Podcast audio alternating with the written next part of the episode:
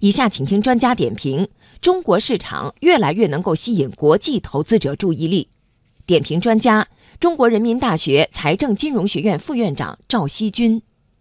把大陆的比例从百分之五提高到百分之十，那么可以增加一倍的公司能够纳入到 MSCI 的因子里头去。也能吸引跟随 MSCI 配置的这些组合基金，能够增加对 A 股的投资。那对 A 股来讲的话呢，有了一个更多的资金的来源，所以它是一个利好的消息。从本质上头来讲的话呢，应该说 MSCI 也好，其他的一些全球的指数公司也好，那么不断的把 A 股纳入他们的全球投资组合的这个指数中间去的话呢，也表明了中国市场越来越够吸引国际投资者的注意力，同时也给中国市场的开放和相应的管理呢带来了更多的挑战以及提升的空间，